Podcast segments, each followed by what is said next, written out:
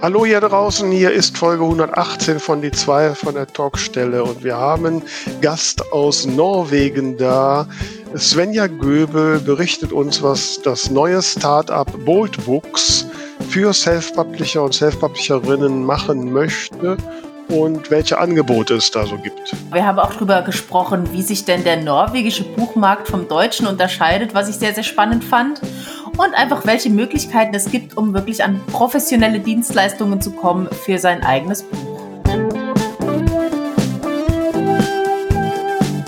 Die zwei von der Talkstelle. Der Buchbubble Podcast mit Tamara Leonhardt und Vera Nentwich.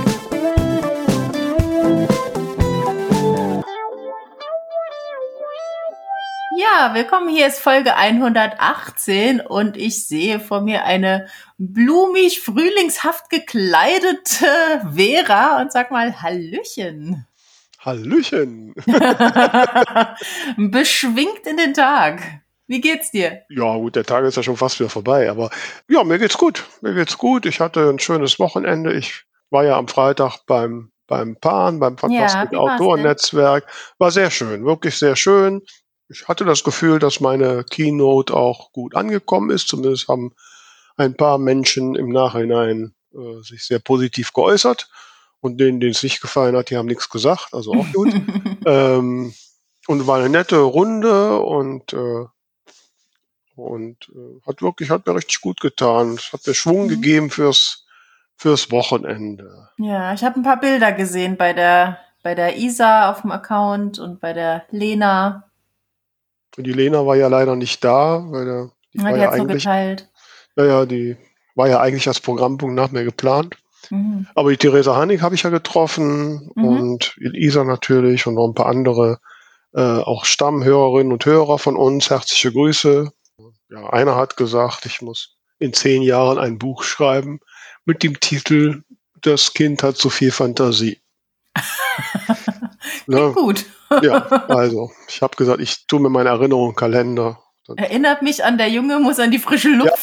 Ja, das war dann auch so der Bezug. Ja, ja. Ich hatte da als, als Aufhänger zu meiner Rede genommen, ne, weil meine Deutschlehrerin mir meine fünf in Deutsch gegeben hat mit dem mit der Begründung, das Kind hat zu viel Fantasie. Ach so. Ja. Und äh, du hast das Thema Fantasie und so als passt ja zum Fantasie. Kann man denn sowas schreiben? Was, was sind denn das für Menschen?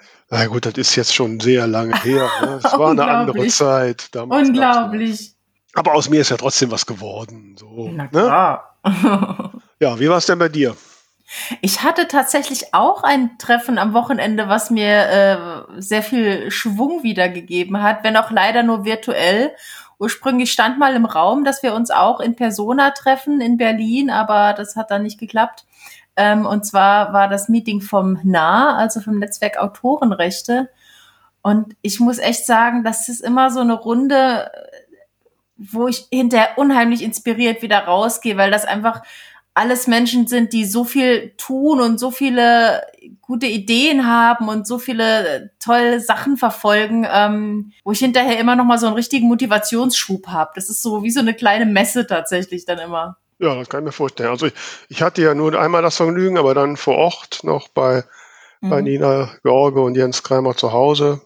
Äh, so am Wochenende. Es war sehr inspirierend. Hat, hat mir auch sehr gefallen. Ja, ja, ja genau. Und äh, da habe ich auch noch mitgenommen, das war tatsächlich leider im Vorfeld an mir vorbeigegangen, dass jetzt ab 3. Mai, also wenn, wenn die Folge rauskommt, ist, also liegt das schon in der Vergangenheit, bis zum 10. Mai die Woche der Meinungsfreiheit ist was ich hier gerne nochmal verbreitet haben möchte. Ähm, da gibt's auch die entsprechende Website dazu. Also wenn du eingibst auf Google Woche der Meinungsfreiheit, da kommt man direkt hin äh, mit verschiedenen Programmpunkten vor Ort in ganz Deutschland verteilt, aber auch virtuell. Zum Beispiel auch der VS macht äh, verschiedene Sachen auf Twitch, glaube ich, ähm, wo es einfach rund um diese Themen geht. Meinungsfreiheit in Büchern, in der Presse und so weiter. Und das finde ich ganz spannend. Äh, da kann man schauen, wo man da vielleicht mal sich ein bisschen Input holt oder auch selber einfach spontan was organisiert. Ich habe jetzt äh, gerade die Presse, die Auftakt-Pressekonferenz mir auf YouTube nochmal angeschaut. Das war ein wenig erschreckend unter anderem auch, nochmal so vor Augen geführt zu bekommen, inwiefern tatsächlich auch in der deutschen äh, Presse, die Meinungsfreiheit im Vergleich zu den letzten Jahren gelitten hat und wie schlimm es eben in anderen Ländern ist und finde ich ein total wichtiges Thema, dass man, ja, mit dem man sich auch mehr beschäftigen sollte, gerade auch als Autor oder Autorin. Mhm. Ansonsten hatte ich noch ein sehr äh, erfreuliches Telefonat oder vorab noch einen E-Mail-Wechsel. Bei uns gibt's ein Wochenmagazin im Saarland, das ist das Forum-Magazin. Ich habe jetzt gelernt, das wird auch in Berlin veröffentlicht. Und da habe ich schon lange gedacht, Mensch, wie stelle ich es an, dass ich da mal reinkomme? Und auf einmal hatte ich eine E-Mail in meinem Postfach. Wir würden gerne ein Interview mit Ihnen führen. Da habe ich mich natürlich sehr gefreut. Cool. Aha. genau, da sind wir jetzt gerade dran. Mhm. Ja, und dann hatte ich ja auch noch mein Buch-Release so nebenbei. Stimmt, die große, die große Party. Ich habe nur die Posts, die da auf Instagram Co. Ähm, Co. an mir vorbeiströmten, gesehen. Und äh, wie war es für dich? Also ich muss sagen, ich habe wirklich am Freitag ähm, als die ganzen Bloggerinnen und, und Blogger eben ihre Posts gebracht haben und als auch die ersten Rezensionen auf Amazon dann reingekommen sind. Ich habe mehr als nur ein Tränchen verdrückt, weil da so liebe Rückmeldungen gekommen sind, wo wirklich so Sachen fielen wie, äh, also der Satz hat mich wirklich zum Weinen gebracht. Eine Bloggerin schrieb, ich glaube, das wird noch über die nächsten Jahre mein Herzensbuch sein, wo ich dachte, wow, oh. das ist natürlich schon eine, eine Aussage, die macht die fertig. Mhm. Ähm, also da habe ich mich wirklich, äh, das war wirklich eine ganz, ganz toll, die ganzen Rückmeldungen da zu bekommen. Bisschen ärgerlich war, dass Amazon äh, Schluck auf hatte mein Taschenbuch war zwar dann gelistet, aber man konnte es nicht kaufen. Ich habe dann zweimal an den Support geschrieben und heute Morgen kam dann endlich äh, die Rückmeldung, ja, jetzt geht's und klappt jetzt auch, man kann es jetzt bestellen. Aber das war natürlich ein bisschen ärgerlich, dass das eben nicht zeitgleich da war, aber gut, ist jetzt halt so gewesen. Jetzt kann man es kaufen, jetzt ist alles da und äh, jetzt ziehe ich dann auch noch die anderen Shops nach. Mhm. Genau. Ja, die Fans sind da jetzt noch nur noch heißer, das Buch zu kaufen. Ja, schön, freut mich sehr. Ja, da hat sie auch eine tolle, äh, tolles Wochenende gehabt und äh, ja, dann stürzen wir uns mal in unser heutiges Thema. Jawohl. Ja, wir wollen uns heute ein bisschen tiefer damit beschäftigen, was da so ein neuer Anbieter macht, der aus Norwegen zu uns gekommen ist. Er nennt sich Bold Books und wir haben die Marketingmanagerin für Deutschland heute im Gespräch. Svenja Göbel ist da aus Oslo zugeschaltet, wie wir gerade erfahren haben. äh, hallo Svenja. Hallo Vera, hallo Tamara. Freut mich, hallo. zu sein. wie sagt man, äh, wie ist die Begrüßung auf Norwegisch? Hey, ganz einfach. Hey. Okay, einfach das, hey. das, das, hätten wir, das hätten wir uns merken können. Hey Svenja. Ja, ich habe, muss ja gestehen, ne, ich habe mich ja mal wieder vorbereitet. Haha. Hab, Was ist mit äh, dir los? Ja, ne, ja, Ehrgeiz hat mich gepackt. In Folge 118 ne, kommt das jetzt. Ähm, ich habe mir dann vorher mal so die Webseiten von Bold Books angeguckt. Ich äh, hatte ja schon so ein bisschen mitbekommen hier, dass ihr da auf den deutschen Markt äh, ähm, kommt.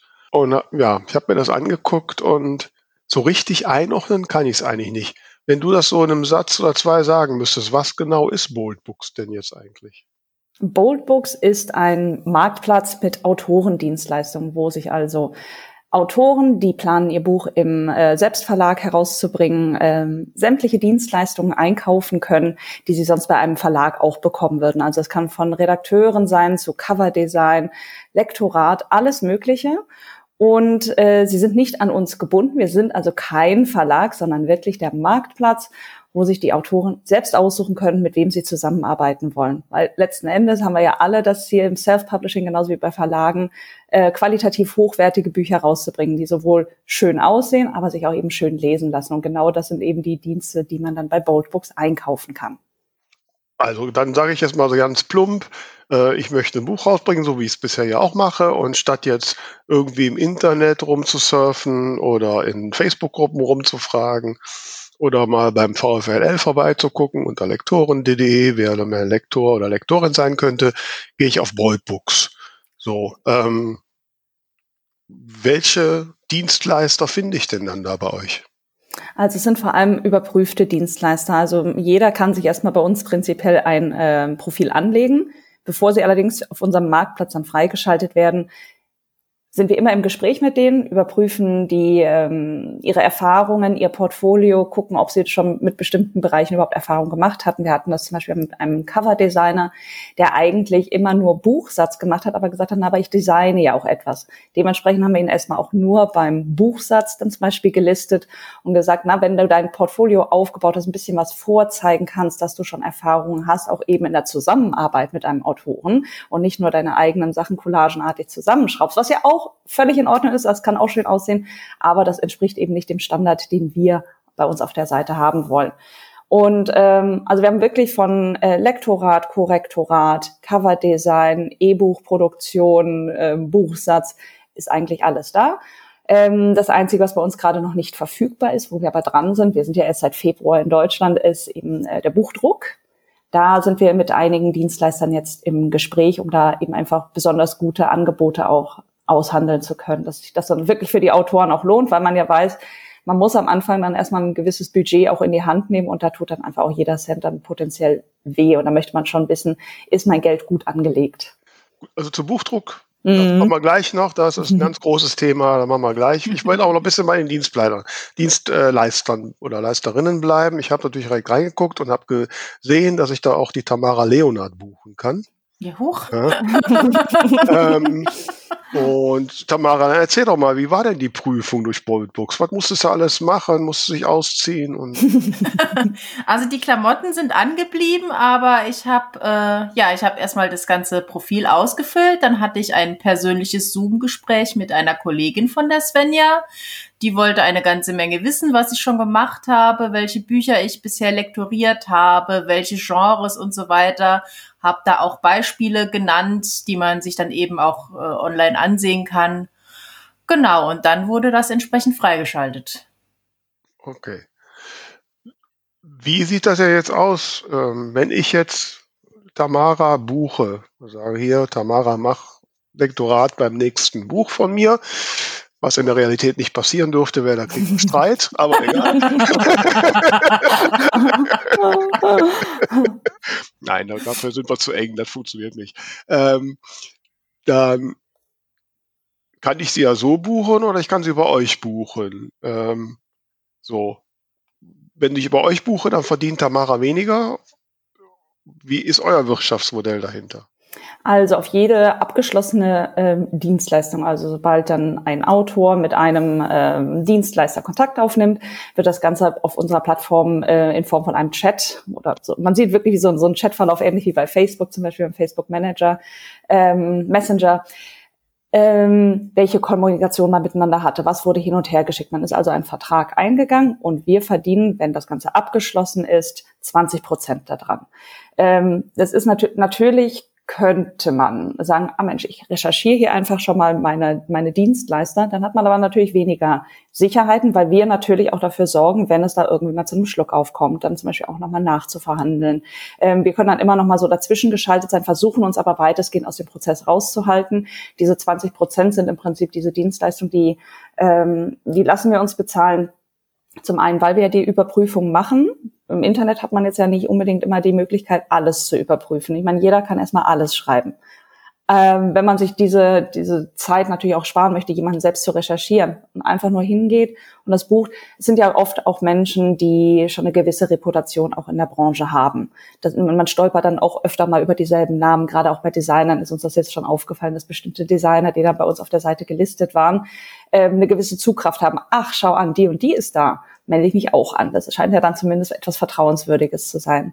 Und noch dazu von diesen 20 Prozent, die wir dann Provision sozusagen darauf bekommen, wir machen ja auch Werbung. Also wir unterstützen zum einen die Autoren, die über uns die, ähm, diese die Dienstleistung eingekauft haben. Wir, wir freuen uns dann ja so wahnsinnig mit, wenn dann dieses Buch tatsächlich das, das, das Licht der Welt erblickt.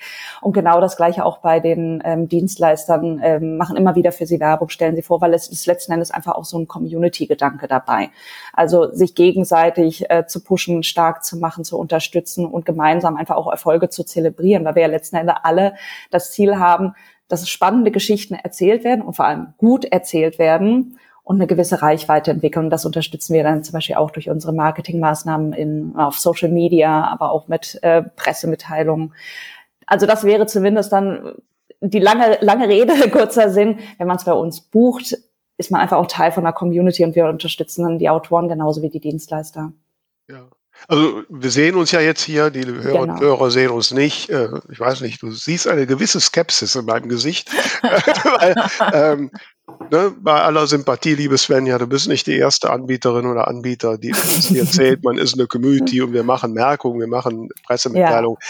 Meistens, aus meiner Erfahrung, sind das so, da wird irgendwas in die Gegend rausgeschossen, was nicht sonderlich effektiv ist. Absolut. Ähm, aber jetzt noch vielleicht mal ein bisschen zum Hintergrund. Boatbooks hat im Februar in Deutschland angefangen, in, in Norwegen, ihr kommt ja aus Norwegen ursprünglich. Genau. Äh, gibt es euch länger? Wie lange gibt es euch da?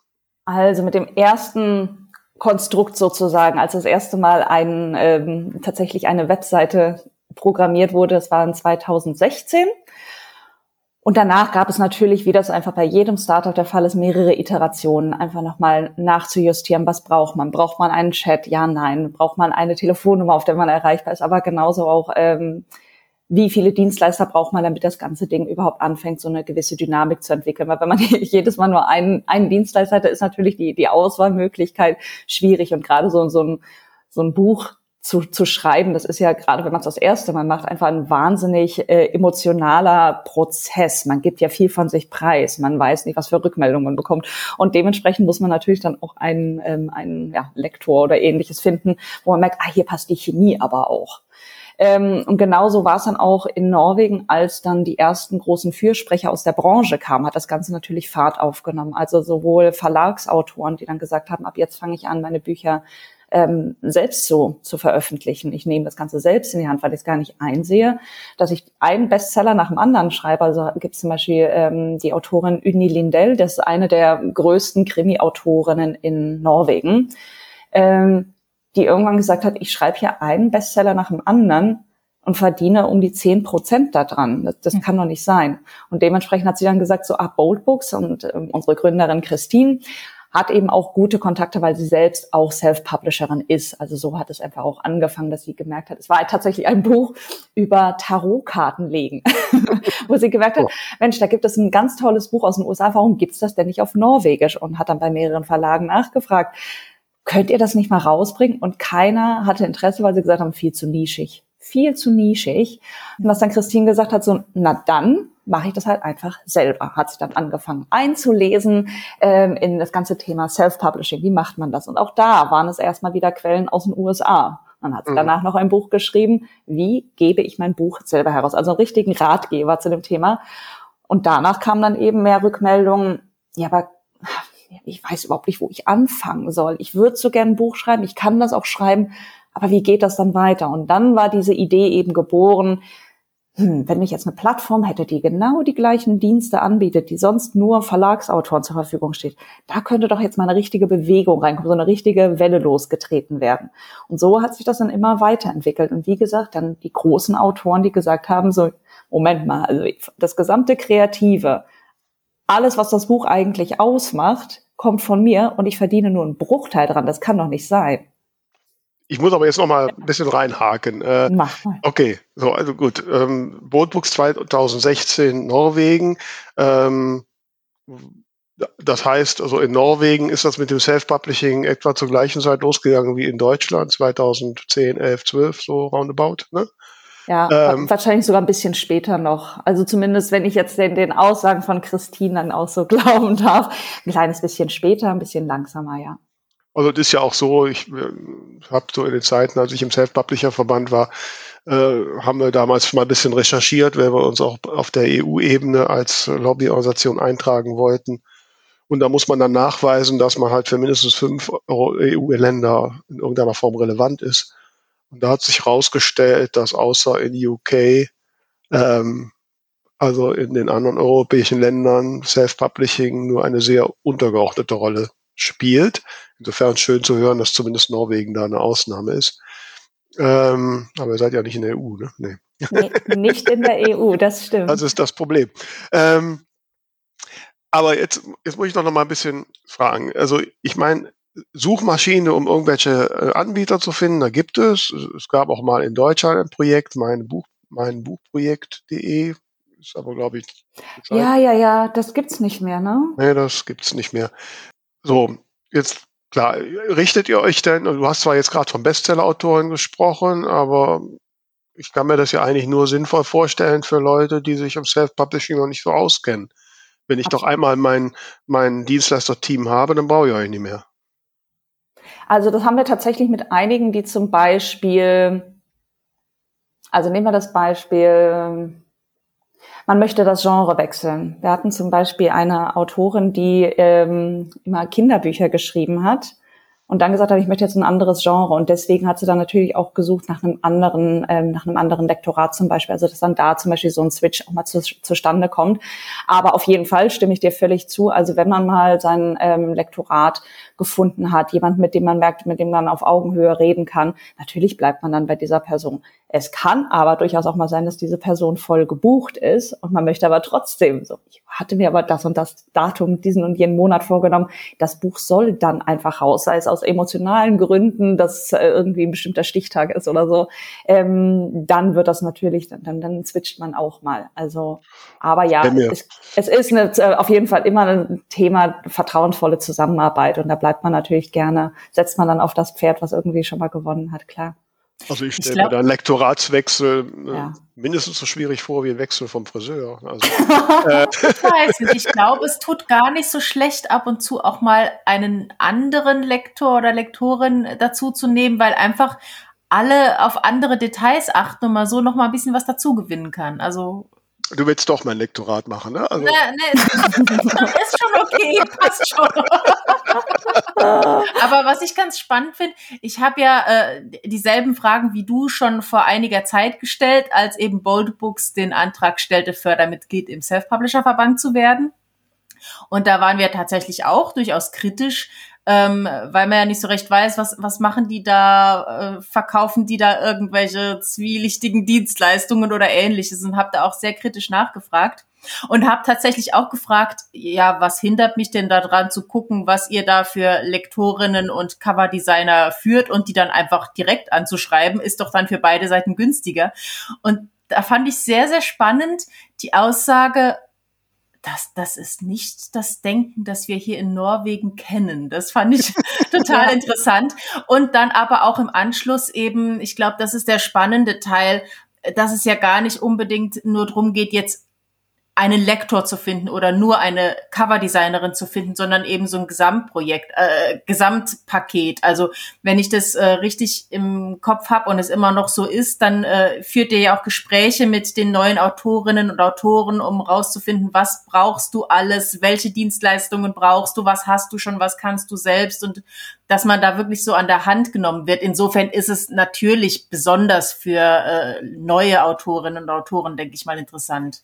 Ja, also gerade diese ähm, kostenlosen Beratungsgespräche, die wir machen, um wirklich herauszufinden, okay, was brauchst du wirklich? Es geht uns nicht nur darum, irgendwie jetzt auf, auf Biegen und Brechen alles zu verkaufen, sondern wirklich diesen ganzen Entstehungsprozess von einem Buch mit zu begleiten und da einfach auch so, ja, das, das klingt immer so nach Marketing-Sprech, also wirklich dann so der, der, der Freund oder die Freundin an der Seite zu sein, aber tatsächlich ähm, so fühlt es sich eben an, wenn man die ersten Gespräche mit Autoren führt, weil man natürlich diese Unsicherheit, so ein bisschen eine Nervosität auch immer anmerkt und da dann zu sagen, okay, wir, wir können auch erstmal langsam anfangen, erstmal eins nach dem anderen, aber insgesamt wirst du das und das und das brauchen, weil du da drin keine Erfahrung hast. Es gibt ja durchaus auch mal äh, Designer, die dann sagen, na, aber ich, äh, also mein, mein Cover kann ich selber designen, aber an den anderen Sachen hängt's.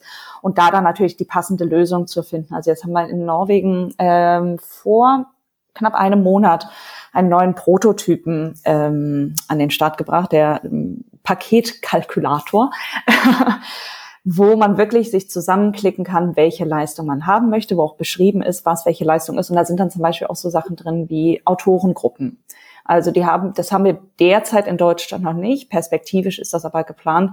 Und gerade diese Autorengruppen oder auch mal ein Workshop über uns zu buchen. Das ist natürlich wahnsinnig populär. Also so zum Beispiel so ein Schreibkurs gibt es eine. Ähm, eine Workshop-Organisatorin, die berühmt berüchtigt ist, weil sie wo ziemlich brutal ehrlich ist, also wirklich brecheisenhart, ähm, Aber alle sagen, es war hart. Ich habe auch mal geweint. Aber es hat am Ende mein Buch und meine Schreibe und meine ganze, meinen gesamten Spannungsbogen einfach so krass verbessert.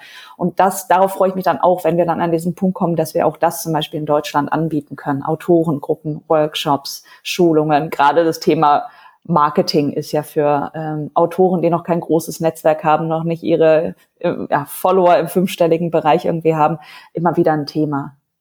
Ja, aber jetzt muss ich noch mal, es ist also dann so, äh, Tamara, wenn ich jetzt mal gesagt, in den theoretischen Fall, ich gehe über Boatbooks und buche dich, ähm, wenn ich dann beim nächsten Mal bei dir anspreche, dann bist du auch nicht verpflichtet zu sagen, wir müssen das über Wortbooks machen, sondern du kannst, äh, kannst das Soundtrack mit mir machen. Hm, nee, dann das, wenn du über Boldbooks zu mir gekommen bist, dann bist du über Boldbooks bei mir, tatsächlich. Okay, also auch für Folgeaufträge. Mhm, mh. Okay, also das heißt. Äh, Berichtige mich, Svenja, wenn ich den Vertrag falsch gelesen habe. das, ist genau, das ist genau richtig so. Also ja. äh, du bist nicht gezwungen, jede Anfrage anzunehmen, aber wenn der Kontakt über Boldbooks zustande kommt, dann sollte es auch über uns abgewickelt werden. Wäre eigentlich auch so, so ein bisschen einfach dieser Fair Play-Gedanke aber sie ist nicht gezwungen, jede Anfrage, die reinkommt, auch anzunehmen. Also man kann mhm. als Dienstleister immer noch auch ablehnen und sagen, nee, also was ich, wenn zum Beispiel auch mal eine Zusammenarbeit schwierig war, aber man, man anscheinend selber das Ganze schwieriger wahrgenommen hat als das Gegenüber, das einen dann nochmal buchen möchte, kann man zum Beispiel auch getrost ablehnen und sagen, nee. Gut, also zu dem Szenario, was wir vorhin ansprachen, dann kann man ja auch direkt zu den Leuten gehen, kann ich ja dann nicht. So. Es ist natürlich schon eine Sache, wenn ich jetzt mal so die Kosten nehme, die ich so mit Lektorat und Coverdesign für ein Buch habe und da jetzt mal 20 Prozent draufrechne, dann sind das locker mal 400 Euro, die ich mehr bezahle. Ich sag mal so, da kann man schon eine Menge für tun. Ne? Mhm. Ähm, das heißt, ich habe jetzt richtig verstanden, wenn ich jetzt zu Boatbooks käme, dann hätte ich eine Ansprechbar einen direkten Ansprechpartner, eine Ansprechpartnerin bei Boatbooks und ich äh, anrufen sagen kann und sagen, hey, oh, ich, äh, mein Manuskript ist schwer, kannst du mir helfen? Oder wie funktioniert das? Also jetzt die erste Kontaktaufnahme sozusagen. Nö, wenn ich jetzt sage, ich mache jetzt über Boatbooks, ich will jetzt Boatbooks machen und äh, will mein Lektorat suchen, kann ich euch dann da jetzt immer ansprechen, wenn ich irgendeine Frage habe oder wie? Also wir sind, also wir haben schon sehr, sehr viel Austausch. Also was jeder natürlich bekommt, ist ein Beratungsgespräch. Wenn das Ganze dann allerdings anfängt, so auszuufern, also dass es eben nicht mehr nur noch ein Beratungsgespräch ist und bei der Buchung helfen oder technischen Support geben, ab einem bestimmten Punkt könnte man dann zum Beispiel extra ähm, wie heißt das, äh, manchmal hänge ich dann auf den norwegischen Wörtern, ich weiß, muss kurz überlegen, wie heißt das auf Deutsch?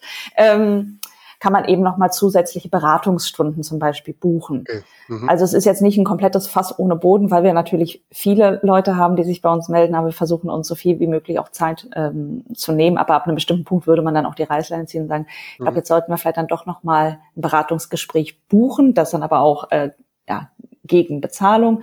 Aber ähm, erste Beratung ist immer, immer kostenlos. Mhm. Also mein persönlicher Eindruck ist, ähm, dass es genau wie bei der Frage Verlag oder Self-Publishing einfach so eine Typsache ist. Ne? Also ich weiß, als ich angefangen habe mit Schreiben, ich habe mir einfach sämtliche Artikel, YouTube-Videos, Podcasts und was es noch alles gibt, reingezogen, um einfach rauszufinden, wie funktioniert Self-Publishing, an wen muss ich mich wenden, was kommt nacheinander. Und das hat mich hat mir auch unheimlich Spaß gemacht, mich da einfach komplett reinzufuchsen.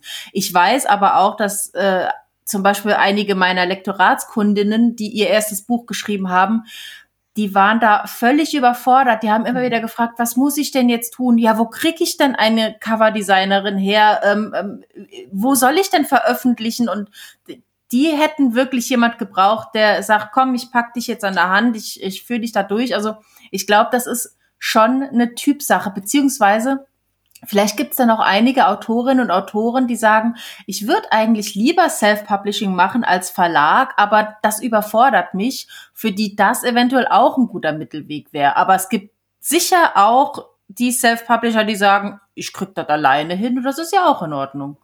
Absolut, genauso wie es ja auch eine Typfrage ist. Manche sagen, na, ich bin doch selbst hier Lektor, da brauche ich doch kein Lektorat. Auch das ist ganz dünnes Eis, ganz dünnes ja. Eis. Das ist Größenwahnsinn. nee.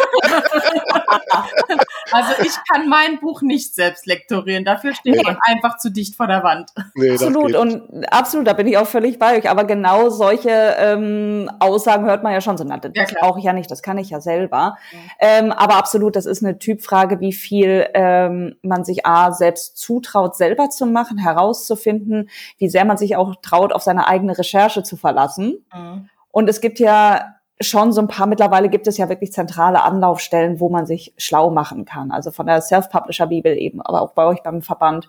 Es gibt ja mittlerweile einfach strukturiertere Infos, als das noch vor ein paar Jahren der Fall war. Also es ist auf jeden Fall möglich, gar keine Frage. Aber natürlich merkt man schon, sei es jetzt, dass jemand vielleicht technisch nicht ganz so versiert ist und dann auch nicht so genau weiß, so, ah, wie, wie richte ich mir denn jetzt mal mein Dokument ein, dass ich dann wirklich eine ordentliche Normseite habe und, und so weiter und so fort. Es gibt ja wirklich ganz, ganz viele Feinheiten, aber ähm, ganz klar, manche Leute wollen Pauschalurlaub, andere Leute wollen lieber auf eigene Faust mit dem Rucksack loseiern. Und ich glaube, so ein bisschen ist das dann auch beim Self-Publishing. Das ist ja. ein guter Vergleich. Bei äh, Tamara, wäre das nicht eine gute Frage für den Schreibtipp-Freitag? Magst du äh, Pauschalurlaub? Nein. Von mir aus auch, aber egal. Ähm, nein, äh, Erfahrungen, also gut, das wäre natürlich ein bisschen Self-Publishing-lastig, aber Erf Erfahrungen, äh, ähm, wie hast du dir Dienstleister, Dienstleisterinnen gesucht? Welche positiven, vielleicht auch negativen Erfahrungen hast du gemacht. Ja, ja. Ne, vielleicht Tipps für ja. äh, andere Wege neben Boatbooks, welche zu finden. So, das, das finde ich tatsächlich sehr spannend. Auch vielleicht so Fälle, wo man äh, mit einem Lektor oder Lektorin total reingefallen ist, weil das, was vorher versprochen wurde, irgendwie viel besser klang oder eben ja. Empfehlungen. Genau, das finde ich eine gute Idee. Okay. Äh, nur zu deiner Info, liebe Svenja, wir haben immer den Hashtag Schreibtipp Freitag, den wir so, wo wir ein Thema zu jeder Folge rausrufen und wo dann über die Woche äh, unsere zahlreichen Hörerinnen und Hörer auf Instagram und Co. so ihre Eindrücke, Meinungen, Antworten posten Spannend. können. Ne? Ähm, Denk mal reingucken. Ja, definitiv, definitiv. Ja. Ähm, dann muss auch gleich noch unseren Buchbubble-Bulletin abonnieren. Ja, das sowieso. Ehrensache. So, genug der Werbung. Kommen wir jetzt mal hier in Medias Res. Das Thema, was äh, mich, äh, was da so mir im Magen liegt, das ist das Thema Druck. So, als ich Boatbooks das erste Mal gehört habe, Dienstleister Self-Publishing, dann denkt man sofort, aha, das ist jemand, der produziert mein Buch und bringt es in den Handel. Aber das tut er ja überhaupt nicht. Nee. Also Druck haben wir derzeit äh, für Deutschland zum Beispiel noch gar nicht im äh, Angebot. Kann man bei uns noch nicht buchen. In Norwegen machen wir das schon. Aber dieses ganze Thema äh, Distribution sozusagen, das ist auch ja. in Norwegen ein immer wiederkehrendes Thema, weil es natürlich ganz einfach ist, uns als Verlag misszuverstehen, als Verlag sozusagen für freie Autoren. Und genau das sind wir nicht, sondern dass die Verantwortung halt natürlich für diese Distribution ähm, bei dem Autoren selber liegt. Wobei wir jetzt in Norwegen eine Partnerschaft haben mit Bookis, die im Übrigen auch äh, dieses Jahr noch planen, nach Deutschland zu expandieren. Und zwar ist das, ähm, hier in Norwegen gibt es ja zum Beispiel nicht sowas wie Print on Demand oder Amazon. Das gibt es hier alles nicht, sondern der es norwegische gibt Buchmarkt. Amazon nicht in Norwegen? Nee, also man, man könnte es zwar nutzen, aber das ist so teuer, weil man dann jedes Mal noch Zoll und einen wow. wahnsinnig hohen Versand drauflegen muss. Das ist aber auch so ein bisschen dieses norwegische Verständnis, na, warum, wir haben doch eigene Lösung, braucht man nichts anderes. Also genau deswegen sind sie auch nicht in der EU, weil sie gesagt haben, wir haben doch alles, was wir brauchen. Dementsprechend hat man manchmal zum Beispiel auch im Supermarkt das Gefühl, ähm, dass es hier eigentlich nur Monopole gibt. Also alle Milchprodukte kommen von der Marke Tine. Es gibt auch quasi nur Tine, Creme Fraiche, Sahne, alles nur von Tine. Mhm. und ähm, so ist es halt auf dem Buchmarkt teilweise auch. Also ich habe natürlich nochmal den Blick von, von außen sowieso drauf, aber es gibt nur drei große Verlagshäuser und die kontrollieren alles. Also auch die kleineren Verlage. So, und jetzt zurück zum Thema Distribution. Jetzt haben wir ähm, diese Partnerschaft mit Bookies schon seit ein mm, bisschen mehr als einem Jahr. Und das ist sowas wie Amazon, allerdings fairer, fairer organisiert, ähm, und da können sich zum Beispiel Autoren einen eigenen Autorenshop einrichten. Das heißt, sie brauchen keine eigene Webseite mehr oder ähm, ihre eigenen Verkaufskanäle, sondern können das Ganze über Bookies machen und dann zum Beispiel da auch ihre gedruckten Bücher hingeben und die übernehmen dann zum Beispiel auch den Versand. Mhm. Damit ja, gut, man aber solche Shop-Lösungen und äh, Dienstleister, die gibt es ja bei uns auch schon. Das ist natürlich was anderes als jetzt im Buchhandel und erst recht was anderes als in der Amazon-Plattform zu sein. Ja, genau. Meine, der, der Amazon-Plattform, machen wir uns nichts vor, und der Amazon-Algorithmus ist äh, die Haupteinkommensquelle der, ich sag ja. mal so, von den meisten Self-Publishern und Self-Publisherinnen. Äh, wobei wir in Deutschland den Luxus haben, dass wir mit der Tolino Allianz, was E-Books angeht, äh, einen Gegenspieler haben, was ja international auch eher nicht der Fall ist. Ja. Ähm, so, aber ist ja nun gerade Distribution, Auswahl, Distributionsplattform und da ist ja nun E-Book und Print äh, für viele, gerade die nicht so IT-affin sind, ja eine besonders große Hürde. Ja. Was macht ihr denn damit denen? Sagt er, okay, guckt, wie du klarkommst, oder? Also E-Book ähm, E-Book-Produktion an sich, also dieses ganze Technische, was dazu gehört, das bieten wir ja schon an. Es ist wirklich nur der Druck, der noch nicht verfügbar ist in Deutschland. Ja, was ähm, heißt E-Book-Produktion? Dass ich eine eine E-Book-Datei bekomme, aber du sorgst genau. nicht dafür, dass die jetzt auf Amazon, Tolino nee. oder sonst wo erhältlich ist. Genau, das liegt dann in der Verantwortung des Autoren, wobei wir auch schon das, äh, die Rückmeldung bekommen haben, dass eben diese Dienstleister, die diese E-Book-Datei auch erstellen, da durchaus sehr fit sind und dann auch immer noch mal Tipps mitgeben. Also das ist dann wirklich für die Autoren, Autorinnen, die irgendwie ihren Text mit Word schreiben und gar nicht wissen, wie, wie genau. produziere ich ein EPUB. Genau. Ganz okay. Genau. Aber ansonsten halten mhm. wir uns mhm. aus den weiteren Prozessen halt raus, weil es eben auch diese Abgrenzung ist. Wir sind ja kein Verlag. Wir sind der, nur die Plattform, die die Dienstleistungen, die überprüften Dienstleistungen anbietet. Aber ähm, gewissen, zum gewissen Maß können wir sie durch diesen Prozess begleiten, aber äh, diese Kapazitäten zum Beispiel haben wir gar nicht, um dann auch tatsächlich dabei zu helfen, wie funktioniert dann alles weiter. Und dafür gibt es, ist es ja auch gut, dass es dann einen Verband wie euch gibt, der dann natürlich dann auch der Informationen auch teilt oder auch bei der Self-Publisher Bibel zum Beispiel, wo man dann diese Infos kriegt. Aber ja, da nehmen wir sie nicht weiter in die Hand, das stimmt. Okay. Und auch wenn er über Druck redet, äh, ich habe das ja auf eurer Webseite gesehen, dann redet ihr ja tatsächlich über Auflagendruck. Das heißt, da steht ja sogar, ne, die liefern dann die Bücher zu euch nach Hause. Genau. Ja, das ist aber ein bisschen Self-Publishing wie vor 100 Jahren, oder?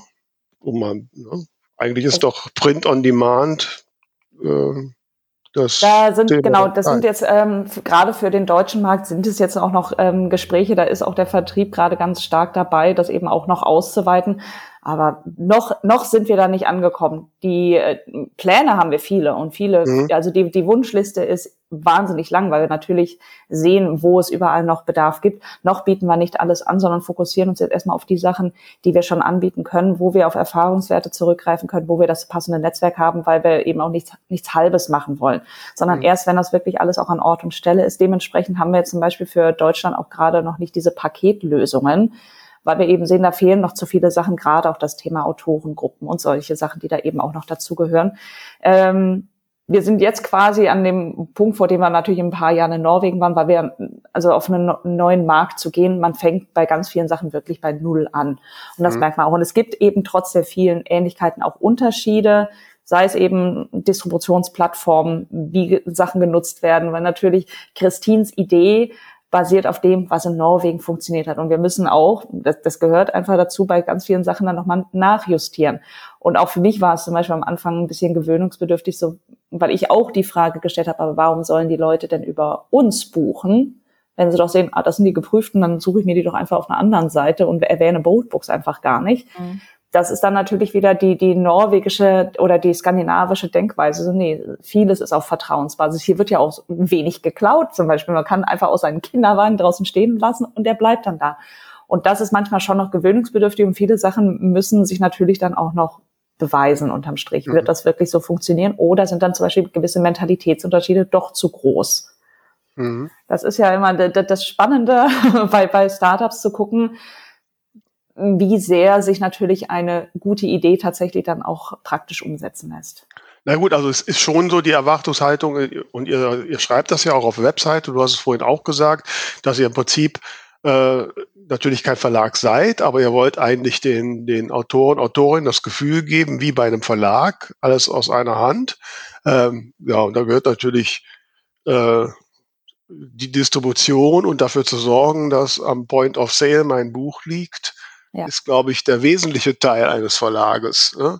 Ja, das äh, ganze Thema Marketing natürlich, also ja. wirklich diese Vermarktung. Mhm gefunden da, zu werden. Habt ihr denn da jetzt schon Dienstleistungen in Richtung Marketing oder ist das auch wir haben jetzt Idee? die wir haben jetzt die ersten Dienstleister, die tatsächlich Autorenberatung machen, ähm, sind da mit weiteren jetzt auch im Gespräch. Das war, war tatsächlich letzte Woche ein ganz großes Thema bei uns, dass wir mit sehr vielen ähm, Autoren, ja, Marketingunterstützern im Gespräch waren, dass wir da auf jeden Fall noch mehr listen. Ähm, ich werde da sicherlich in Zukunft auch noch ein paar Sachen übernehmen, weil ich ja auch für das Marketing von Boldbooks verantwortlich bin und ähm, vor allem stark aus dem Social Media Marketing komme, was meiner Meinung nach natürlich für Autoren besonders spannend ist, weil man da auch mit einem kleinen Budget eine Menge erreichen kann. Also man kann sich natürlich so einen Marketingberater, der dann alles für einen über einen PR macht, also wirklich Pressemitteilungen rausschickt und so weiter. Aber es zählt ja auch immer so ein bisschen dieser pragmatische Ansatz, was brauche ich wirklich. Man muss ja nicht immer an eine riesige, breite Masse äh, kommunizieren, vor allem wenn man zum Beispiel mal ein nischiges Thema hat, muss man einfach wissen, so wer ist denn wirklich mein Publikum und wie kann ich zielgerichtet diese Leute auch erreichen. Und da finde ich zum Beispiel Social Media Marketing ähm, ein absoluter Schlüssel. Ja, sicher, wobei wir auch schon auch durchaus ja in unseren vergangenen 117 Folgen der einen oder anderen Autor und Autor hatten, die ja eigentlich gar nicht Social Media machen und ja. ähm, und es gibt durchaus genügend äh, Experten und Expertinnen behaupten, eine gute Positionierung am Point of Sale, in unserem Fall bei Amazon, ja. ist die halbe Miete. Ne? Ja. Ähm, ähm, jetzt wollte ich gerade eine schlaue Frage stellen, die habe ich jetzt gerade vergessen. Ähm,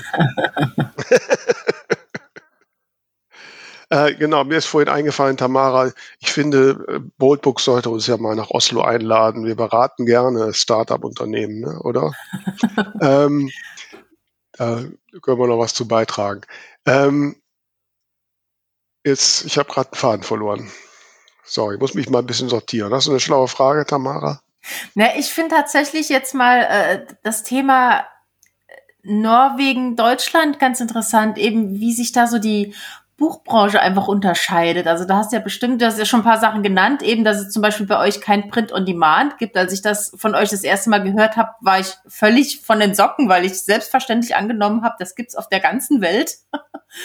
ähm, das Aber gibt's BOD nicht bei euch? BOD ist doch international aufgestellt. Nee, gibt es nicht. Also es ist wirklich, Norwegen ist in ganz vielerlei Hinsicht sehr speziell, immer mit seinen eigenen Lösung für alle. Mhm. So, nee, können wir selber, machen wir selber. also das ist wirklich ähm, auch im Unterschied zum Beispiel zu, zu Schweden, wo das natürlich viel, viel näher irgendwie auch an der EU dran ist, weil es da auch ein EU-Mitglied ist. Aber das dann immer wieder mitzukriegen, Sachen, die für uns eigentlich schon so, so völlig normal sind, die wir schon so als gegeben hinnehmen, dann zu merken so, ah, guck an, gibt's hier gar nicht ja, ist hier sehr, sehr anders. Es ist, wie gesagt, der, die gesamte Buchbranche ist fest in der Hand von drei Verlagshäusern. Drei. Und die hm. kontrollieren das gesamte Land. Und das muss man sich manchmal auch überlegen, dass da einfach auch sämtliche kleinen äh, Verlage auch dazu gehören. Es sind drei Häuser. Das mhm. war's. Mhm. Aber wie funktioniert denn dann Self-Publishing, wenn ihr kein Abo Amazon habt?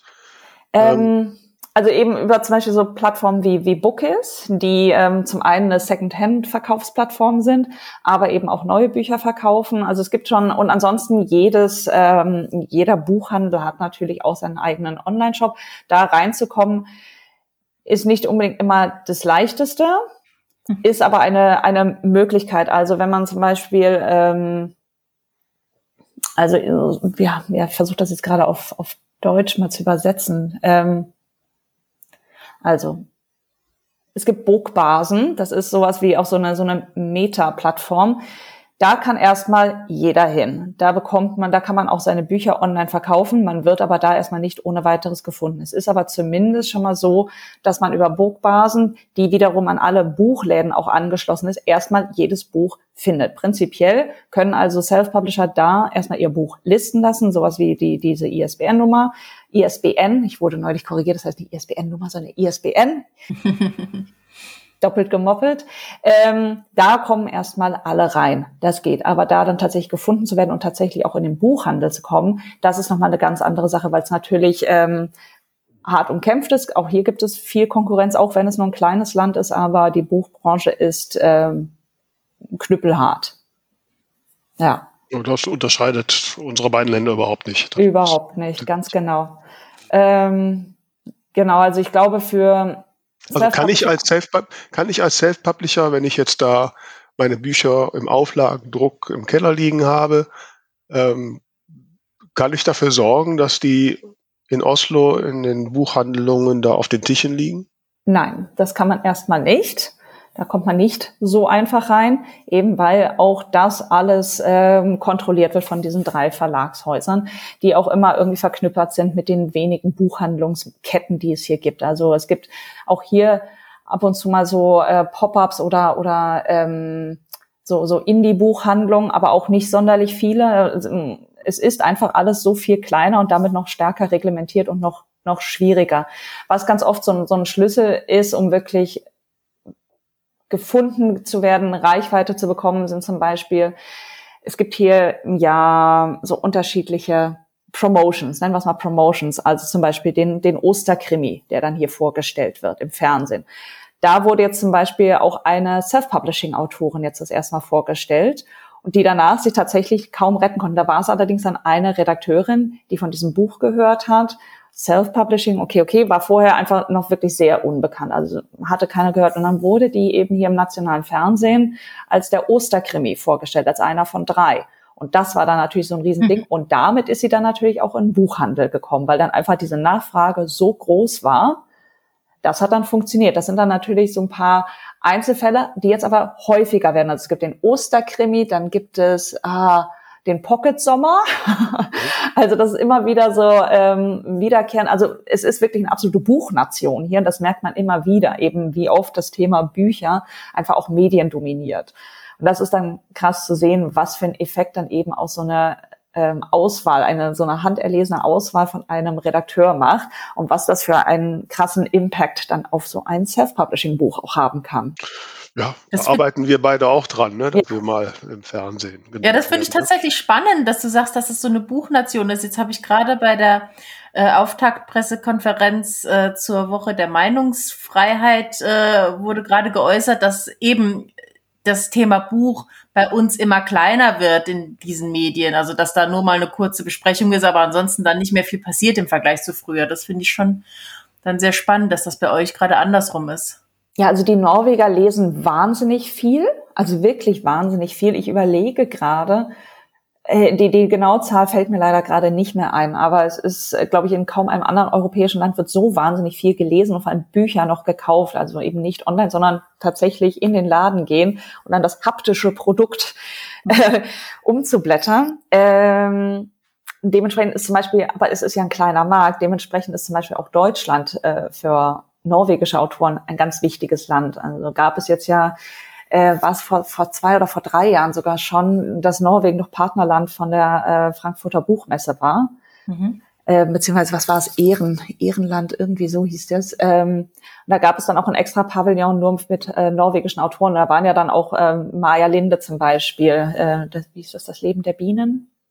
Ah ja, ja. ja, ja, ja. Mhm ist ja auch eine Norwegerin. Das war ja hier auch ein Riesenerfolg, aber mhm. bei einer Bevölkerung von fünf Millionen, da, da ist dann natürlich Deutschland mit einer deutlich größeren Population natürlich wahnsinnig spannend und wichtig. Noch dazu ist es halt auch so, dass die Norweger und Deutschen sich natürlich so gewisse Mentalitätsähnlichkeiten gibt es Vorlieben bei Büchern, wie Geschichten erzählt werden. Scandi-Krimis liest ja fast jeder Deutsche gerne oder guckt sie sich im Fernsehen mhm. dann auch an. Ähm, und ja, deswegen, also wenn man hier natürlich einen Riesenerfolg hat, hofft man dann auch immer, dass man dann den, den Sprung mit der Übersetzung auf den deutschen Markt schafft mhm. und dann dann natürlich eine, eine deutlich größere Reichweite nochmal hat und mehr Geld verdienen kann. Wie ist das denn, wenn bei euch so viel auf Vertrauen tatsächlich läuft? Habt ihr auch weniger Probleme mit E-Book-Piraterie? Also das war bei uns jetzt tatsächlich noch gar kein Thema. Also wir haben jetzt bei uns in unseren Redaktionsrunden und so weiter noch gar kein Thema, sondern ich glaube wirklich, also alleine wie voll regelmäßig die Buchhandlungen hier sind. Mhm. Also ich meine, ich habe auch meine Lieblingsbuchhandlung in Berlin immer gehabt. Da war es aber selten voll, was mir immer so ein bisschen das Herz gebrochen hat, weil ich die so toll fand. Und hier ist eigentlich, also selbst am Samstagen zum Beispiel, wenn hier ähm, wenn es hier so richtig, richtig voll ist, also man kommt in, durch die Buchhandlung kaum durch. Es ist wirklich voll. Die Leute kaufen gerne Bücher. Aber wie ist das denn jetzt, wenn, wenn du sagst, Amazon ist da in der Seite nicht so stark bei euch? Ähm, Wie ist das Thema E-Book in Norwegen? Welche E-Book-Reader gibt's bei euch? Also ähm, ich muss ganz ehrlich sagen, das, das weiß ich gerade gar nicht, weil ich wirklich immer nur Leute mit Büchern sehe. Also wirklich überall auch im Park. Also da müsste ich tatsächlich mich nochmal schlau machen bei meinen norwegischen Kollegen Mhm. Aber das war auch bei uns in sämtlichen ähm, Team-Meetings, die wir hatten, einfach auch so, so Unterschiede mal zu besprechen, so Sachen, die in, in Norwegen immer funktioniert haben, die dann aber in Deutschland zum Beispiel nicht mehr so ziehen. Ähm, das ist bei uns noch gar kein Thema gewesen. Da muss ich ganz ehrlich sagen, das weiß ich gerade gar nicht. Ja, insofern interessant, weil das E-Book, äh, also das KDP-Programm, mit E-Books ja eigentlich der, der Schlüsselmoment für Self-Publishing war. Mhm. Ähm, weil das hat das in Gang gebracht. Print kam ja erst ja, später. Ja, ne? stimmt. Ne? Ähm, da rein. Ähm, ja. Wie ist das denn jetzt nochmal noch mal ein bisschen zurück? Sondern jetzt ist mir nämlich meine schlaue Frage wieder eingefallen. ähm,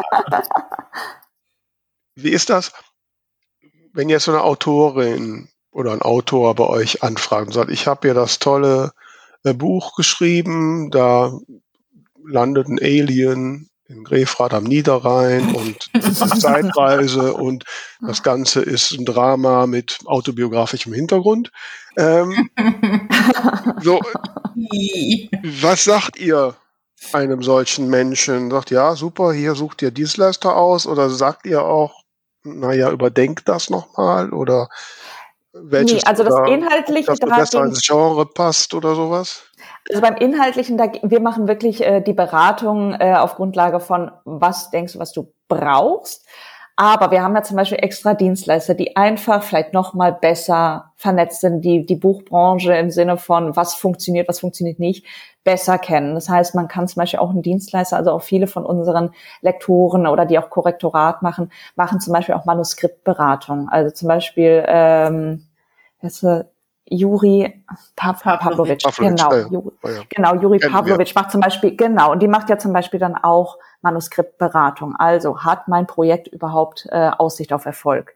Also das überlassen wir dann tatsächlich auch äh, den, den Profis, diese Einschätzung zu übernehmen. Prinzipiell sind wir aber voraus, dass ich so weit reflektiert bin, um die Frage überhaupt zu stellen, was von jedem so gegeben ist. Da, ähm. da, absolut, absolut. Also muss bereit sein. Also generell glaube ich, ist das äh, eine ganz, ganz wichtige Tugend, die man haben sollte, wenn man das erste Mal ein Buch schreibt oder generell merkt, so hier brauche ich nochmal Input, da aufgeschlossen zu sein, auch mit einer negativen Antwort oder mit, generell mit Kritik umzugehen. Ähm, man kann ja sein Buch trotzdem schreiben, aber äh, man muss dann halt wissen, so naja, soll das dann wirklich auch einer, einer potenziell breiteren Masse zur Verfügung gestellt werden? Oder mache ich es dann als ein ja, sehe es ein bisschen wie ein therapeutisches Projekt für mich. Also das sieht man ja ganz oft bei so, so Erstlingswerken, die ja dann auch äh, autobiografisch ganz stark geprägt sind, aus der Ich-Perspektive erzählt sind, weil jemand dann auch etwas verarbeiten möchte. Also man, warum schreiben wir dann auch Tagebücher? Es hat ja immer auch ein bisschen was Therapeutisches, Sachen irgendwie nochmal anders zu durchdenken und zu Papier zu bringen. Also prinzipiell kann man erstmal ja alles schreiben. Die Frage ist eben nur, sollte es dann ein Werk werden, was auch anderen zugänglich gemacht okay, aber wird? Aber das heißt nochmal zusammengefasst, letztlich nehmt ihr jedes Werk und jede Idee so, wie das Autor, Autorin wollen. Ihr weist nicht von euch aus aktiv darauf hin, dass das und der oder sie das nochmal überdenken soll. Oder wenn jemand kommt, ja, aber meine Nichte malt so schön, die will das Cover malen, dann sagt ihr auch nicht, äh, das macht das besser nicht, sondern lasst es, wie es ist. Also wenn es jetzt zum Beispiel dieses schöne Beispiel mit dem selbstgestalteten Cover ist, natürlich geben wir Feedback oder sagen auch, tausch dich doch mal, also wir, wir haben jetzt selten Gespräche geführt mit Leuten, die gesagt haben, so, also mein Buch, das muss raus, das wird der nächste Bestseller, sondern es ist eher oh, das kommt diese, noch. Das wollte ich gerade sagen, der hat doch, so, hat doch noch nicht repräsentativ. Ja, man, also man muss ja irgendwo anfangen. Also bis jetzt sind wir an dem Punkt, wo wir es dann eher mit etwas unsicheren Personen zu tun haben, die sagen, ich würde so gerne, ich wünsche mir, was denkt ihr? Und dann würden wir zum Beispiel auch sagen, mach doch dann erstmal eine Manuskriptberatung. Also so würden wir jemanden in die Hand nehmen. Aber wir sind ja nicht der Verlag, der sagt, äh, ja, mach einfach und wir publizieren sowieso alles, sondern wir würden eher dann ratgebend beiseite gehen. Vielleicht solltest du mal eine, ja, eine, eine Stunde buchen mit jemandem, der dein Manuskript anguckt und einfach sagt, hat das Aussicht auf Erfolg oder nicht. Mhm. Aber wir werden jetzt, wir sind da nicht der Gatekeeper, der sagt, na, auf gar keinen Fall. Weil gab es jetzt zum Beispiel ähm, eine, eine liebe Anekdote von meiner norwegischen Kollegin, die gesagt hatte, sie war mit einer Autorin im Gespräch, die eine ähm, schwierige Zeit aus der norwegischen Geschichte aus den 50er, 60er Jahren aufgearbeitet hat, die von sämtlichen Verlagen Absagen gekriegt hat, von allen. Alle haben gesagt, auf gar keinen Fall. Und sie hat gesagt, das ist so eine wichtige Geschichte, das, das muss doch erzählt werden. Hat das dann eben im Self-Publishing weiterverfolgt. Und dieses Buch ist ein absoluter Erfolg geworden, weil sie Sie hat sich natürlich auch an die Hand nehmen lassen, hat die Geschichte nochmal umschreiben müssen und so weiter und so fort. Aber den Verlagen war das Thema zu nischig. Aber letzten Endes war diese Nische dann doch groß genug, als dass es dann halt wirklich äh, bis in die dritte Auflage von ihrem ähm, gedruckten Buch ging. Es, es, es bleibt ein Balanceakt. Also man darf definitiv ja, nicht beratungsresistent sein und nicht der Meinung sein, du, also auf meine Geschichte hat die Welt nur gewartet. Ja, ich glaube tatsächlich, was ich eben auch gesagt habe, Typsache, dass die vielleicht gar nicht so wirklich zu euch kommen, sondern die schreiben dann die Lektoren direkt an, weil die eigentlich davon ausgehen, dass alle Lektoren nur auf sie warten. Also ich muss gestehen, ich erkenne inzwischen auch relativ treffsicher anhand der ersten drei Sätze einer E-Mail, ob der Inhalt des Manuskripts was taugt oder nicht. ja. Gut, vielleicht nochmal so jetzt so abschließend, was sind denn eure Ziele jetzt so in Deutschland? Was habt ihr eine Autorenzahl? Wie viele Bücher sollen über euch laufen? Was habt ihr euch so vorgenommen? So ein konkretes, äh, so eine konkrete Zahl haben wir uns nicht gesetzt. Das ist wahrscheinlich auch wieder der norwegische Ansatz. Ähm, unser das Ziel du wirst ist nicht erfolgsbasierend bezahlt. Also Na, also wir haben jetzt äh, natürlich gibt es bestimmte Sachen, die uns wichtig sind. Also es ist, sei es zum einen äh, Traffic auf der Seite, dass wirklich, dass wir einfach auch sehen können. Das ist ja ein wichtiges Signal für uns. Sind wir überhaupt relevant? Weil man muss sich auch als Startup, so, so toll man sich manchmal selber findet, auch die Frage stellen: Gibt es denn wirklich einen Bedarf für uns? Also wir möchten gerne ähm, in diesem Jahr zum einen, also da, wo wir wirklich Zahlen gesetzt hatten, war, dass wir tolle Teilnehmer kriegen. Ähm, 50 an der Zahl pro Monat für unseren Wettbewerb, der jetzt ja gerade läuft für Self-Publishing-Autoren. Dass wir da spannende Geschichten finden. Wir haben eine tolle Fachjury, dass die was Spannendes, was Schönes zu lesen kriegen, was auch abwechslungsreich ist und vielleicht irgendetwas auch ist, was man so noch nicht gesehen hat. Also so einen gewissen Überraschungseffekt dann auch noch dabei hat. Wir möchten die Plattform werden, an die sich Self-Publishing-Autoren wenden können, um wirklich ihr Buch Wirklichkeit werden zu lassen. Das ist unser Ziel. Das klingt jetzt, ach, das, das klingt so fast schon, fast schon ein bisschen zu romantisch. Also ich schwöre um mich herum, es sind keine rosa Wölkchen. Aber das ist wahrscheinlich das, das norwegische, ne, da ist alles. Die norwegische Leichtigkeit, sie färbt irgendwann auf den härtesten Deutschen ab. Nein, also das ist tatsächlich auch die, diese Vision, die, die Christine hatte, als sie in Norwegen angefangen hat, dass sich das jetzt auch weiter fortsetzt in, äh, in Deutschland, dass wir wirklich eine vertrauensvolle Plattform werden für Self-Publishing-Autoren, dass sie wissen, ich möchte mein Buch herausbringen, da finde ich alle Dienstleistungen, da finde ich einen Partner, der mich an die Hand nimmt und mich durch den Prozess begleitet. Ja, also ich finde auf jeden Fall sehr spannend euren Ansatz, um dieses Wort nochmal zu sagen. Da wieder einer unserer Hörerinnen. Nein, interessant. Und es sind, ja, gibt ein bisschen neue, neue Sichtweisen. Und äh, ich gehe davon aus, ne, dass wir, oder ich bin sicher, dass wir das sehr genau verfolgen werden und sehen, was läuft. Und vielleicht sehen und hören wir uns sicherlich irgendwo in der Buchbubble irgendwann. Und Vielleicht können wir in ein paar Jahren auch wieder mal eine Podcast-Folge machen und sagen, was ist gelaufen, was ist gut gelaufen und wo haben die Deutschen so genervt? Ja, genau. Wo haben die Deutschen genervt? Ähm, ähm, das würde mich sehr interessieren, wie sich das bei euch entwickelt. Und vielen Dank, liebe Svenja, dass du uns da so Einblicke gegeben hast. Ja, vielen Dank auch für das Gespräch. Die Zeit ging jetzt ja schnell rum. Ja. Schwupps. Jetzt kommt ja noch das Highlight. Ne? Ich weiß nicht, ob Tamara dich gebrieft hat. Ähm, wir haben ja immer noch ein, zum Ende darf jeder Gast noch eine besondere Empfehlung für unsere Hörerinnen und Hörer loswerden, die wir das Ding der Woche nennen. Das Ding der Woche. Ist dir in den letzten Tagen, Wochen was begegnet, was du da empfehlen möchtest? Ja, habe ich tatsächlich. Ich wurde auch gebrieft, ich wurde vorgewarnt, ähm, bin in mich gegangen und ich würde gerne, mein Ding der Woche äh, ist von Matt Haig, die Mitternachtsbibliothek, was jetzt tatsächlich das einzige Buch ist, was ich tatsächlich auch ein drittes Mal gelesen habe. Ähm, ich weiß nicht, ob ihr von dem schon mal gehört habt. Er schlägt ja gerade Wellen. Matt Haig ist ein ähm, britischer Autor, der ähm, Zeit seines Lebens immer mit Depressionen hadert, ähm, mehrfach in seinem Leben auch suizidal war und deswegen und aus gerade aus so einem verzweifelten Menschen kommen wahnsinnig tolle Bücher. Und die Mitternachtsbibliothek ganz kurz zusammengefasst. Es geht um die Protagonistin äh, Nora, die gesagt hat, mir reicht's mit meinem Leben, ich möchte nicht mehr. Die versucht sich umzubringen und dann allerdings um Punkt Mitternacht in der Mitternachtsbibliothek landet, also zwischen Leben und Tod. Und diese Bibliothek führt alle Bücher von potenziellen Leben, die sie hätte führen können. Wow. Hätte sie bestimmte Entscheidungen mal anders getroffen. Oh. Also, und ähm, das heißt, es ist eine riesige Bibliothek. Manche Bücher sind klein, manche ganz groß. Dann gibt es auch das ähm, Book of Regrets, also das äh, Buch mit allen Dingen, die sie bereut. Das soll sie mhm. niemals anrühren, da soll man niemals reinschauen. Und sie kann dann, während sie in dieser Mitternachtsbibliothek ist, in jedes dieser Leben einmal reinschlüpfen und gucken, wie wäre das? Was wäre mit meinem Leben passiert, wenn ich Wettkampfschwimmerin gewesen wäre bei den Olympischen Spielen oder wenn ich meine Musikkarriere weiterverfolgt hätte? Und das Buch ist voller Erinnerungen, wie dankbar man für sein Leben, das man jetzt hat, haben kann. Alle anderen Leben hätten sein können, sind sie aber nicht. Wir sind hier aus einem bestimmten Grund und das ist einfach, obwohl es eigentlich aus so einem traurigen Moment entstanden ist, eben Selbstmord. Eine wirklich so eine richtige Oder ans Leben, das, was man so jeden Tag in seinem Leben hat, wirklich zu wertschätzen, dass man aus bestimmten Gründen hier gelandet ist.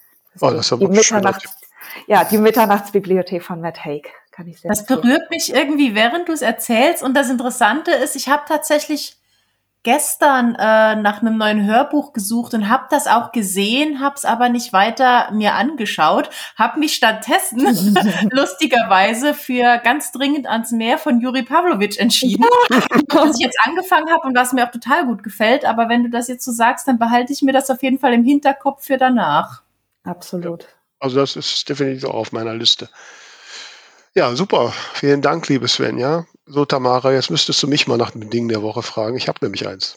Vera, normalerweise fragen wir jetzt nur noch unseren Gast oder äh, die Gästin, aber ich habe heute irgendwie so ein Gefühl, du, du strahlst mich so an. Hast du etwa auch ein Ding der Woche? Ja, ist zwar, ne, wie man das von mir kennt, kein Buch, aber es passt so wunderbar in das Thema. Deswegen habe ich gedacht, das werde ich jetzt los.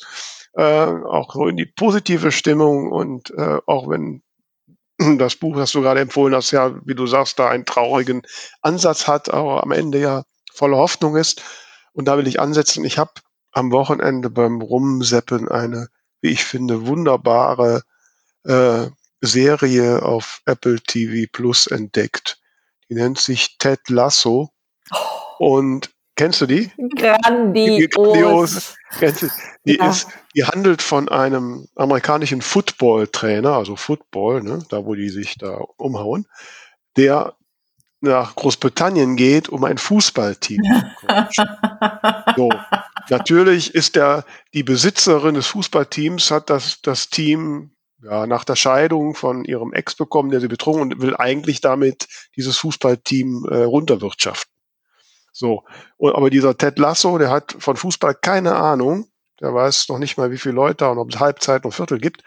Mhm. Aber der ist ein ausgesprochen positiver Mensch, der alle nur lieb äh, nett, äh, behandelt und, und so und einfach nur freudestrahlend ins Leben geht. Und dann nimmt die Geschichte seinen Lauf und es ist so herrlich. Es sind so skurrile Charaktere drin, skurrile Zusammenhänge und ich habe teilweise wirklich mich kaputt gelacht und an einigen Stellen tatsächlich auch ein bisschen geschnieft. Ne? Herrliche Serie, also kann ich nur empfehlen. Und Svenja, Nick, du hast sie auch gesehen, ja? Ich liebe sie. Die dritte Staffel wird gerade gefilmt und ich freue mich schon sehr drauf. Also es ist wirklich so so facettenreich, so vielschichtig erzählt, also dass man wirklich einerseits herzhaft lachen kann, weil es einfach schon fast so ein paar Slapstick-Elemente hat mhm. und dann aber auch wieder so Momente, die so ans Herz gehen. Also ich habe nicht nur ein bisschen geschnieft, also bei mir waren wirklich alle Schleusen offen. aber es ist wirklich ganz fantastisch erzählt, ja. Absolut bin ich bei dir. Bei deinem Ding der Woche äh, unterschreibe ich sofort. Ja, guck mal, da haben wir jetzt zwei super Dinge der Woche. Jetzt frage ich nicht, Tamara, hast du auch noch eins? Kannst du einen draufsetzen? oder nicht? Ähm, ich kann tatsächlich noch mal, das hatte ich glaube ich letztes oder vorletztes Mal, ähm, hatte ich ja gesagt, dass ich mir äh, Pantopia gerade anhöre von Theresa Hannig. Da, da musste ich wirklich über mich selber lachen. Ich habe dann so selbstverständlich erzählt, das hat drei Teile, weil ich da gerade im dritten Teil war. Ähm, und man einfach davon ausgeht, drei ist eine sinnvolle Zahl und plötzlich kam dann im Hörbuch Teil vier. da musste ich dann schon über mich selber lachen. Aber ich habe es inzwischen zu Ende gehört und ich muss sagen, also so ein Plot-Twist am Ende und dann tatsächlich in den letzten 30 Sekunden des Hörbuchs passiert plötzlich was, wo ich in einer Situation, wo es sich wirklich nicht geziemt hat, in der Öffentlichkeit anfing zu heulen. Also ein, ein Wahnsinnsende, liebe Theresa, falls du uns hörst. Äh, ganz toll, Pantopia. Und wie gesagt, jetzt höre ich gerade ganz dringend ans Meer von Juri Pavlovic. Bin noch nicht so weit, aber es gefällt mir schon sehr, sehr gut. Das sind so meine aktuellen Hörbücher. Ich höre im Moment tatsächlich sehr viel mehr, als dass ich lese. Ja, dann haben wir doch einen richtig tollen Abschluss zu diesem sehr interessanten und, und äh, positiven Gespräch. Bisschen ist so norwegisches Flair zu uns rübergekommen. Ich fühle mich schon viel leichter und so äh, und positiver. Und ich glaube, ich, ich habe keinen Kinderwagen, aber ich stelle mal irgendwas raus, mal gucken, ob es geklaut wird. in, in diesem Sinne, liebe Hörerinnen und Hörer da draußen, bleibt uns gewogen, denkt dran, bis Sonntag um 23.59 Uhr könnt ihr noch beim Deutschen Podcastpreis, dem, beim Publikumspreis für uns voten. Votet und votet, ne, damit wir unsere Außenseiterchance in irgendeiner Form nutzen können. Und natürlich äh, bucht und abonniert unser Buchbubble Bulletin. Wir haben jetzt auf dem letzten Versendung letzter Woche wieder nette Rückmeldungen bekommen, dass man sich sehr freut über die vielen tollen Links und Tipps, die da so drin stehen. Solltet ihr euch nicht entgehen lassen.